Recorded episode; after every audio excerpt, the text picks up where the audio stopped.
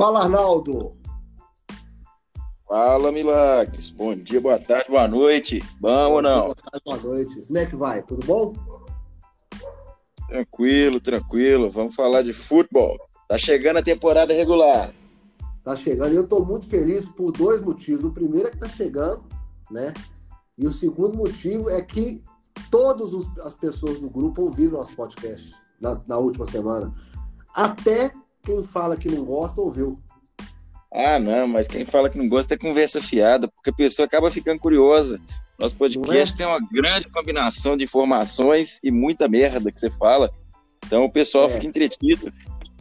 É justamente, porque eu, foi um combinado desde o início, né? Eu, eu geraria as merdas e você falaria sobre, sobre fantasy. É, muito mais propriedade, né? muito grande, né, cara? Não é fácil, mas tá certo. Eles, eles acham que é uma pessoa inteligente igual eu, que é fácil falar merda, mas não é fácil. A gente tem que prestar muita atenção, senão a gente só fala coisa boa. E aí não ia ter graça. Ah, com certeza, né? Haja merda para falar também. Mas vamos seguir, é. seguir, vamos embora. Eu queria mandar um abraço hoje para todo mundo que a gente não mandou, tá? No último podcast. Então, Sim. hoje não tem abraço para quem está fora do Brasil, só para quem está no Brasil, principalmente para o Diego, que vai ser o primeiro a ouvir esse podcast essa semana, não tenho dúvida. um abraço para todo mundo que está no Brasil, então, figurinha de abraço digital. É isso aí. Ô, Arnaldo, como toda semana eu começo perguntando uma pergunta maliciosa, essa não sei se vai ser maliciosa, mas é uma pergunta que pode te gerar algum constrangimento. O Arnaldo é o time a ser batido esse ano dessa divisão e de qualquer outra divisão, divisão na divisão do Ekeler? Ô Milagres, eu acredito que na divisão sim, porque os outros times estão passando por algumas incógnitas aí e dos, dos, dos, dos outros times eu acredito que meu time seja mais seguro na divisão. Na liga, acredito que o time a ser batido é o time do Sérgio, viu? Vamos ver como é que vão andar as coisas aí, mas no momento time do Sérgio é o favorito. Tá, e, mas nós não estamos falando da divisão do Sérgio, nós estamos falando da sua divisão. e aí, já que você já começou, é, hum. vamos falar do seu time. Me conta aí o que que o técnico do time do Arnaldo, que é o. Como é que chama o seu time? É o PL Sophomore. Sophomore é o segundo ano dos jogadores. Os jogadores, quando eles vão para o segundo ano, eles vão para o Sophomore Year. Aí meus wide receivers estão todos indo para o segundo ano, eu coloquei um, um, nome em homenagem ao corpo de recebedores.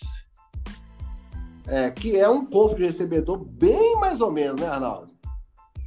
Pois é, Milagres. Eu vou falar pouquíssimo do meu time, mas essa é a única informação que eu queria tocar. Foi interessante você ter falado sobre ela.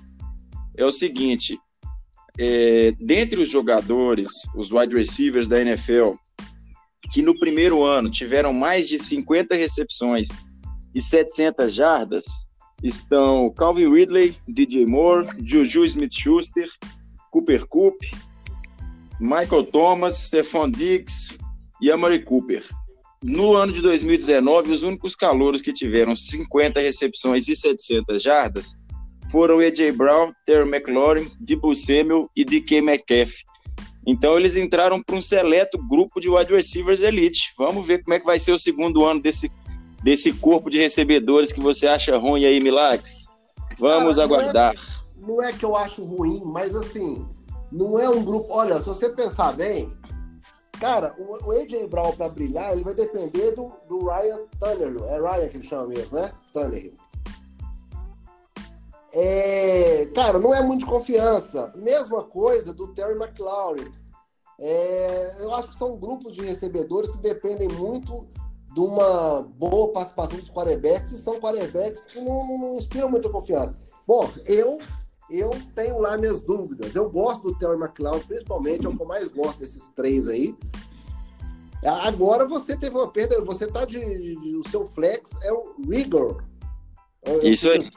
Né? Vocês estão vendo que eu estou tentando acertar o inglês, né? Tá quase, e, é esse aí mesmo, rigor, é esse aí mesmo. É, é, bom, eu acho que você tem um bom time, é incontestável, você tem aí dois running backs top 5, você tem aí três wide receivers que podem, na minha opinião, são boom ou boosts, Bust? Sim, sim. São três jogadores, são três wide receiver dois, que é o é, que precisa para ganhar, tendo é, dois running backs sólidos. Então, é. não tem Mas como querer lá, ter é um tudo também, time, né? Obviamente, é um bom time.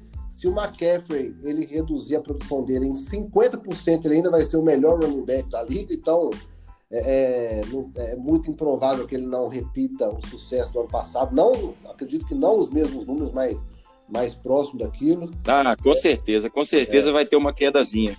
É, então, assim, é um grande time. Eu espero que você lidere também. Vamos falar aqui do, do The Gold, que é o Matheus Marder. Bora.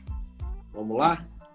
Bom, então, o time do Matheus é um time que foi de wide receiver heavy, é um time que foi com três wide receivers, jogadores muito seguros, e por causa disso perdeu um pouco nos running backs, o, o David Johnson, eu acredito, eu tenho uma perspectiva boa dele, cara. Acho que ele vai fazer um ano bom em Houston. O Carlos Hyde passou de mil jardas corridas em Houston e o David Johnson é muito melhor que o Carlos Hyde. Então acredito que ele vai, ele vai conseguir manter sim uma média umas 1.200, 1.300 jardas corridas. Vai, vai ter uma temporada boa. É um jogador que também tem muito trabalho no passing game, recebe muito passe e Houston está como um dos maiores números de VK de targets, que são os targets que sobram quando sai alguém. Saiu de Andre Hopkins, eu acho que vai sobrar bola para todo mundo nesse time. Então, acho que o, o time do Matheus é um time muito interessante. Wide receivers jovens, wide receivers um dos respectivos times. É um time bacana Sim. também. Mas faltam, faltam flex, faltam um Tyrant que não machuque, né? Vamos ver como é que vai dar. Pois é, eu gosto muito do time do Matheus. Eu não acho que é um ano para ele brigar aí pelo, pelo título da divisão com você. Mas, cara, o que me interessa muito, acho muito interessante, é o banco do Matheus.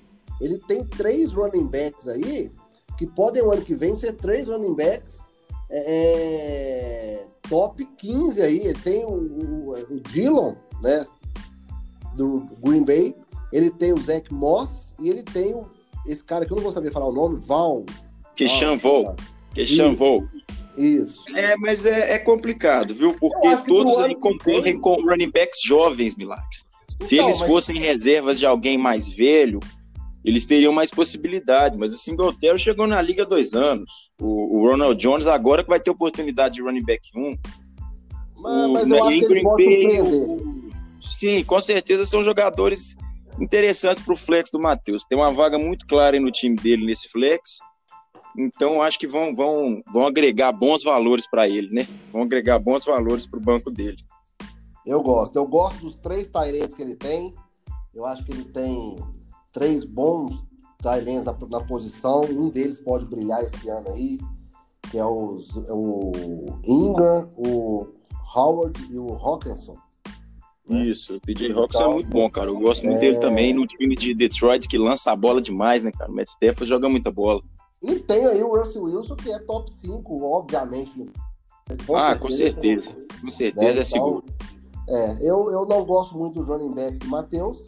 Eu acho que o Mark Ingram vai perder muita carregada esse ano. Já, já perdeu ano passado por causa da, do. Do. É, é, pô, esqueci o nome do, do quarterback lá do, do Rebels. Lamar Jackson, Lamar Jackson. Isso, Lamar Jackson né? E agora teve a adesão aí do, do jogador do Diego, esqueci o nome também. Dobbs. Isso, Dobbs. Então, não os caras lá que não são ruins, cara. O Gus Edwards também é um, é um running back que eles têm lá. Temporada passada já foi bem, teve algumas carregadas. Então, na verdade, running back de Baltimore não é nada muito seguro, não.